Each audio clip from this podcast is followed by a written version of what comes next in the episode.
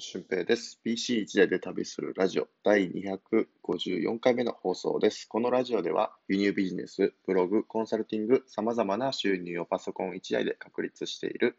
ノマドワーカーの俊平がお送りするラジオでノウハウや思考方法についてお話ししていきたいと思います。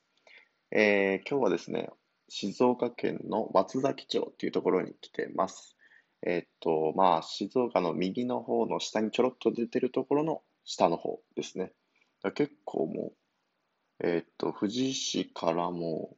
3時間ぐらいかけて、えー、やってきた場所ですごくのどかでいい場所ですね。うん、夕日が日本一綺麗な場所っていうところで、えー、昨日見た夕日も、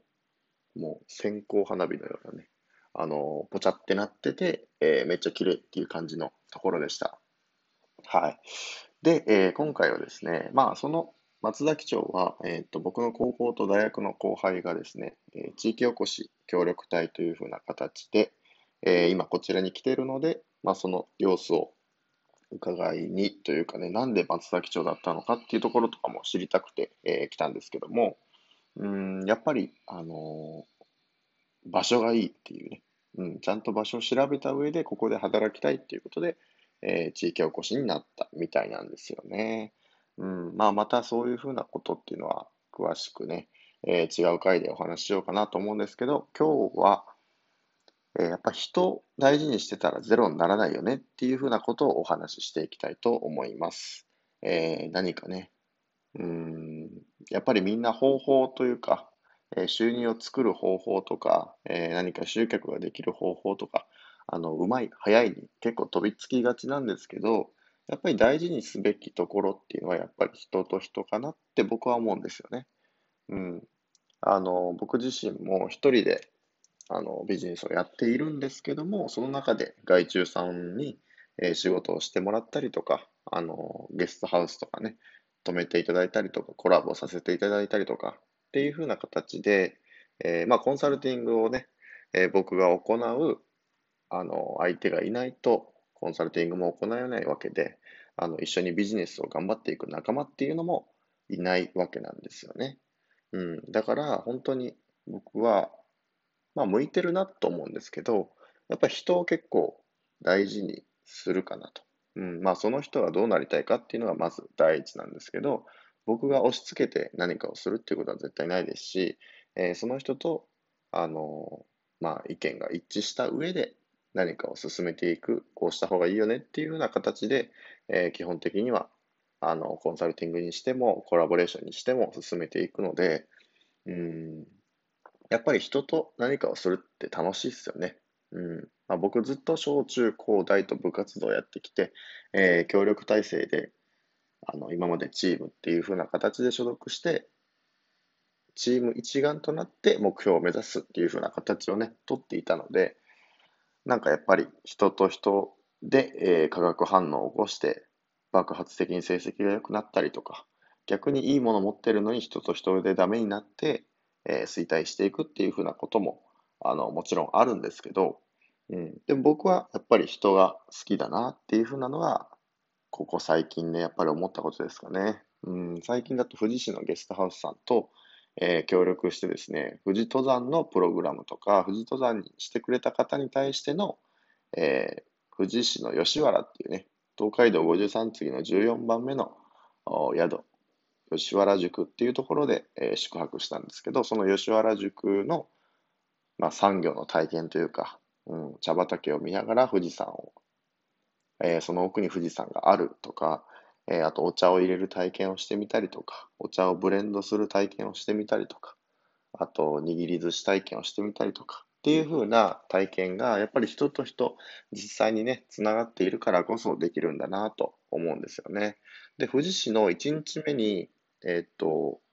あの、富士山の修験者であり、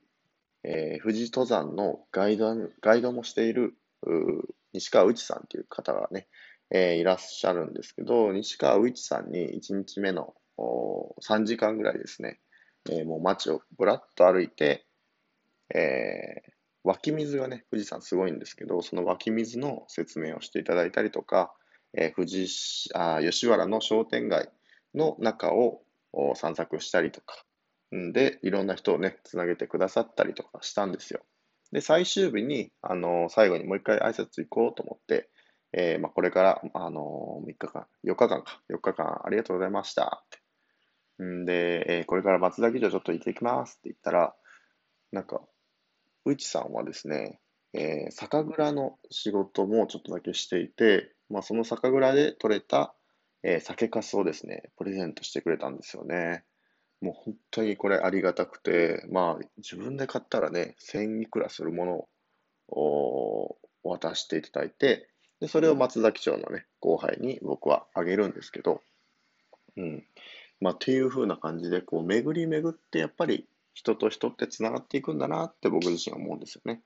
うん。まあそれだけされたからこれだけしないといけないっていう思いももちろんありますし、あ、この人のためなら動いてもいいなって思える人とか、まあ、そういう人が周りにたくさんこう出てくれば、もう非常に、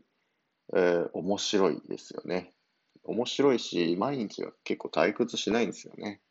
うん。まあ僕のこのラジオ聴いてくださってる方とか、えー、ブログ読んでくださってる方、メルマガに登録されてる方っていうのは、まあ基本的にこの僕の考え方とか、えー、まあ生き方とか、働き方っていうところに共感していただいて、えー、継続してね、読んだり聞いたりしていただいてると思うので、あの、そういうコアな方がね、そもそも入ってきているので、僕自身は本当に幸せなんですよね。うん、これがなんかワンクリックで、えー、数万円稼ぐとかね、なんか、まだなんか、働いてんのみたいな、なんかそういう煽る言い方とか、まあそういうふうな言い方をしてると、なんかそこ、そういうふうな人しか集まってこないというか、なんか寂しい感じが僕はするんですよね。うん。だから、えー、まあ人と人とを大事にしながらですね、まあこれから、まあコロナでね、どこまでこうイベントとかができるのかわかんないですけど、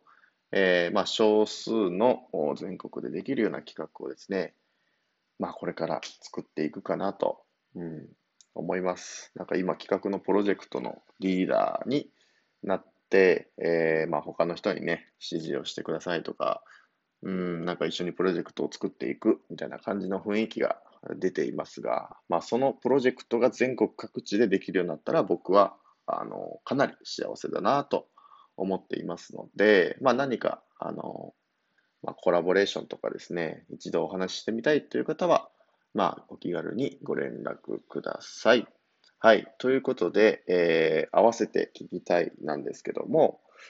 えー、まあ、時間を無駄にしない方法を今回お話ししたいと、あ合わせて聞きたいに載せておきたいと思います。まあ、というのも、やっぱり時間っていうのは有限で、えー、まあ、移動時間とね、成功は比例すると言いますが、